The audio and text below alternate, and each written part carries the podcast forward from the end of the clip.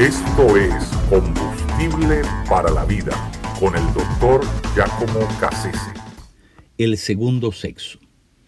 En esta ocasión me gustaría referirme a una obra famosísima de Simone de Beauvoir llamada precisamente El segundo sexo. Esta obra es un referente en la defensa de la mujer y por supuesto también es considerada hoy día como la Biblia de aquellas personas que militan dentro de los círculos feministas. Aunque el feminismo no fue inventado por, por Simone de Beauvoir, eh, eso es algo que comenzó allá en, lo que llamamos la ilustración francesa.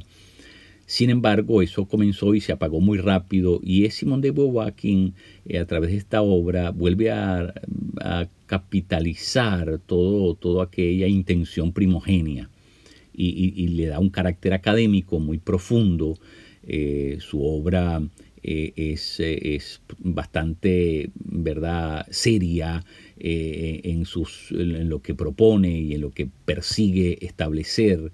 Para eso tiene que hacer todo un marco digamos, histórico, antropológico, filosófico de primera línea, no, no podemos negarlo.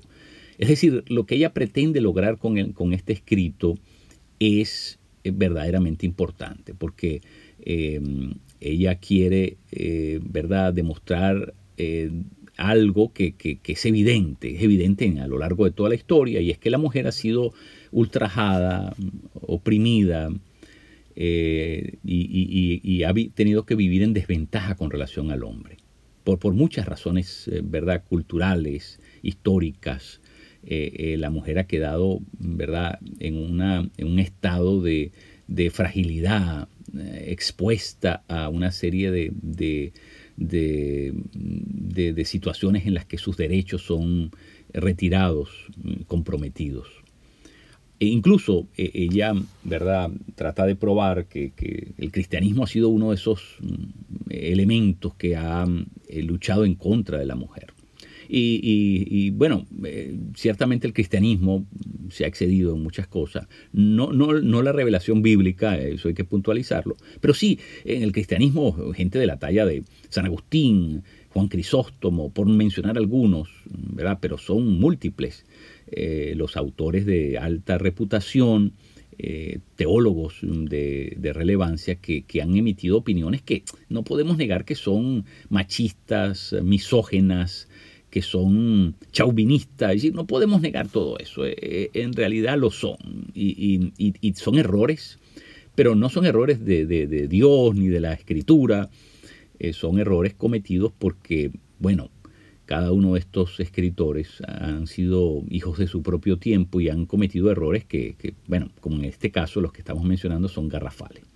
Ella también habla del mito del Génesis y cómo, ¿verdad? Aún el texto bíblico eh, trata de representar a la mujer como la, culpable, la, la, que merece ser culpada, la, eh, que falla, ¿no? En, eh, y de alguna manera como una manera de estigmatizar a la mujer a lo largo de la historia. Bueno, eso por supuesto es una representación que ella, que ella hace, su propia lectura de las cosas. Yo, yo quisiera referirme a, a, unos asuntos que yo considero que, que son dignos de ser mencionados, que son errores, en mi opinión, muy, muy, muy marcados que ella comete, y de forma muy sucinta, porque no tenemos el tiempo para, para entrar en detalle. Pero yo en línea general creo que la obra, bueno, tenía una validez, es decir, ella está defendiendo algo que es justo. Eh, eh, el derecho de la mujer a, ser, a ser, aceptada igual al mismo nivel del, hombre. Y eso, eso es algo plausible, algo que nosotros tenemos que consentir como, como digno, importante. Pero, pero hay errores, en mi opinión, que, que se plasman también en esta obra y creo que el, más mm, crítico de todos es, que ella, por supuesto, eh, dice que eh, sexo y género son dos cosas diferentes.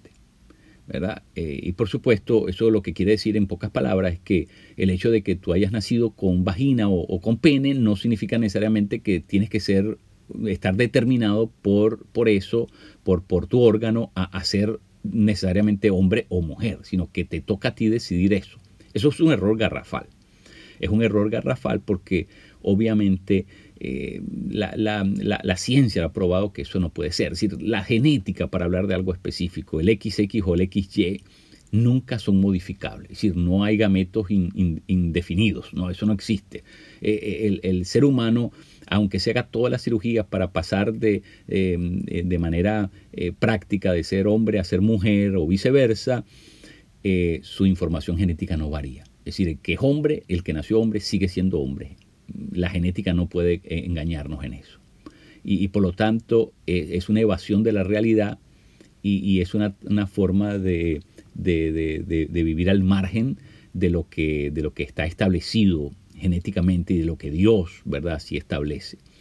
Eh, y, por, eso, por eso digo que es mm, ¿verdad? peligroso esta afirmación de la que se va a desprender todo lo que conocemos el día de hoy como ideología de género, ¿no? Eh, y eso está basado en una, en una premisa del existencialismo eh, propuesta precisamente por Jean-Paul Sartre, en la que él dice, eh, existencia precede a esencia. Eso quiere decir que antes de que la esencia determine lo que somos, nosotros tenemos que escoger. Esa es la función de existir, es escoger lo que queremos ser. Eh, Jean-Paul Sartre decía que un hombre no es sino aquello que, se, logra ser. ¿no? En otras palabras, eh, eh, es la posibilidad de poder ser lo que en realidad nos hace lo que somos. Y eso es una idea que, él traslada de Heidegger, ¿verdad?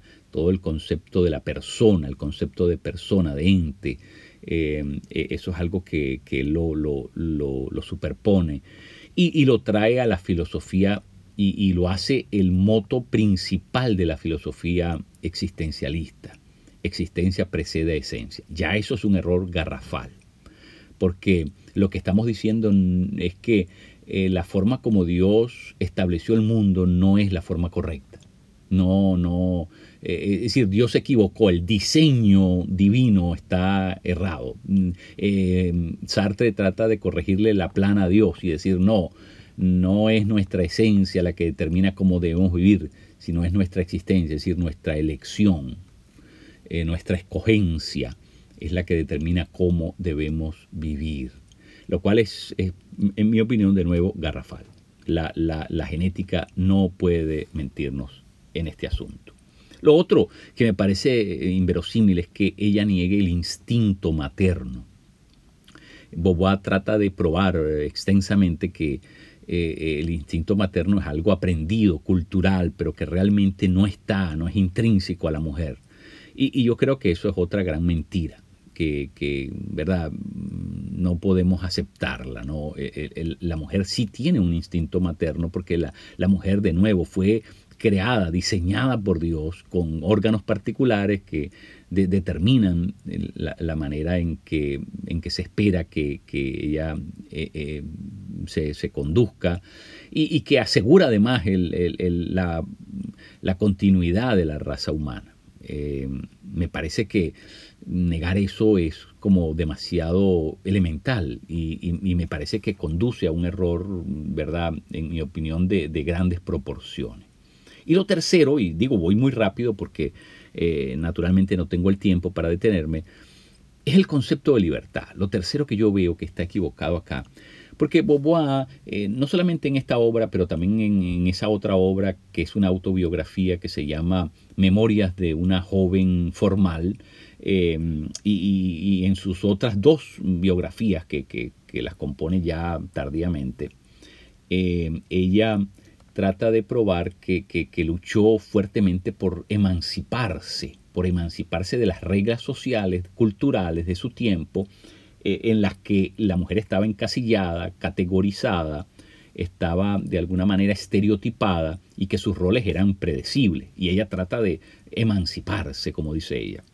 Pero cuando vamos a ver qué, en qué consiste esa emancipación, en qué consiste, ¿verdad? Algo tan digno, tan elevado y tan noble como emanciparse, el concepto de libertad que ella usa eh, es triste, es pobre, es mezquino, es egoísta.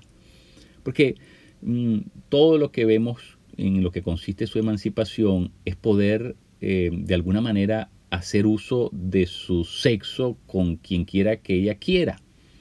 Eh, ese concepto mm, pequeño burgués y además estrictamente mm, mezquino, ¿verdad?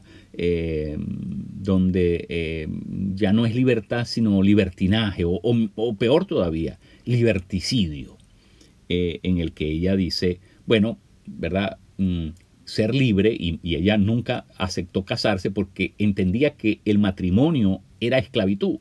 Ese es otro concepto errado, que el matrimonio era eh, algo inventado por los hombres para esclavizar a la mujer. Y entonces por eso nunca aceptó casarse, pero sin embargo aceptó vivir con eh, Jean-Paul Sartre en una relación, una especie de convenio en el cual ambos se mantenían libres. Es decir, unidos pero libres. Eh, em, fueron amantes toda la vida, em, pero nunca se casaron y además se reservaban el derecho de poder estar con otras personas, con otros individuos, sin tener que dar explicación. Esa es la famosa libertad que ella propone, ¿no? Imagínense. Eh, y, por eso es que, ¿verdad? Eh, en una ocasión conocen una, a una joven llamada Bianca Blandesfeld, eh, de, ascendencia judía, con quien Sartre y, ella van a ser una, triada, ¿no? es decir, un triángulo amoroso en el cual abiertamente eh, participaban de, la sexualidad. Eh, y, luego ella tuvo muchas otras conquistas. que,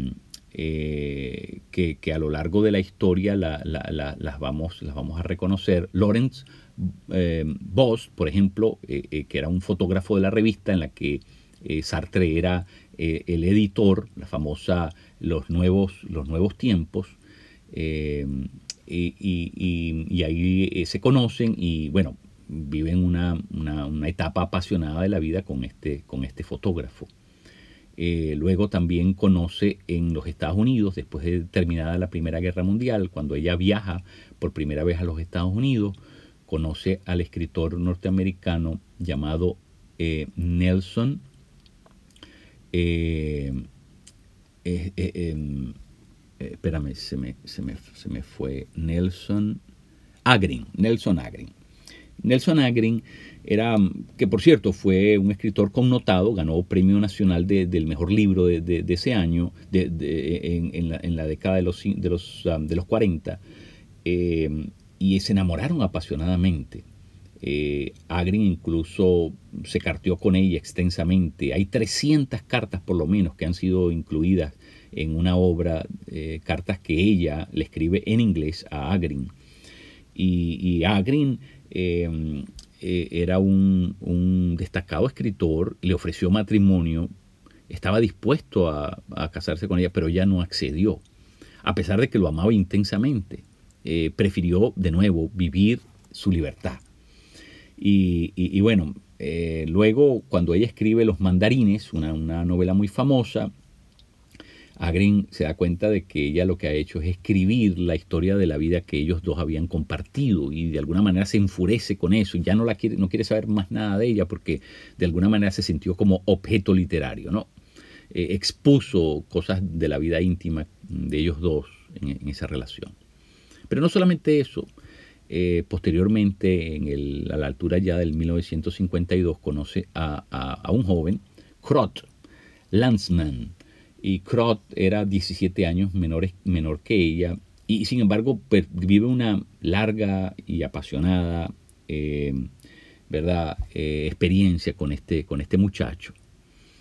y bueno, muchos otros que, están mencionados eh, en, sus memorias, pero, pero que de alguna manera yo no tengo el tiempo para ponerme a eso, pero lo que quiero establecer es que esta era la fulana libertad, esta era la fulana em, emancipación.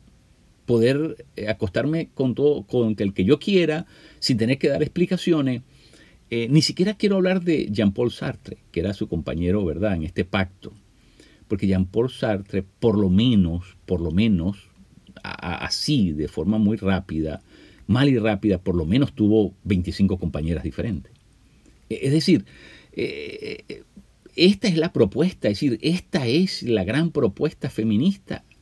es esto en lo que consiste la libertad que quieren obtener, el, derecho a hacer lo que me da la gana, me parece tan burdo a mí personalmente, y, lo digo con, todas las, letras y con toda la responsabilidad, pero me, parece que si esto es lo que, lo que eh, Simón de Beauvoir quería conquistar, e, es tan mezquino y tan egoísta, es tan defectuoso, e, este, este amor eh, ¿verdad? De, carne, este amor de, de, hormona, este amor, este amor tan, tan, tan, tan material que, francamente, eh, ¿verdad? Es frustrante saber que, en eso consiste toda la, toda la propuesta. Eh, pero bueno, se entiende que en el existencialismo no hay propósitos últimos.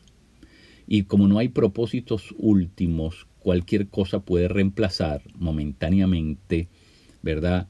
La, ausencia de esos propósitos finales y definitivos que en el existencialismo están negados. Así que bueno, claro, la vida por último se convierte en algo trivializado, en algo, en algo que, de alguna manera eh, se, le, se le puede faltar el respeto y se le puede robar la dignidad intrínseca del ser humano. La libertad que propone eh, el feminismo de Beauvoir es pobre, es, una, libertad con serias deficiencias. Y que como dije, me parece que es más un liberticidio que otra cosa. Así que, bueno, era una reflexión solamente así de abuelo de pájaro de, esta obra que, he tenido la oportunidad de reseñar el día de hoy.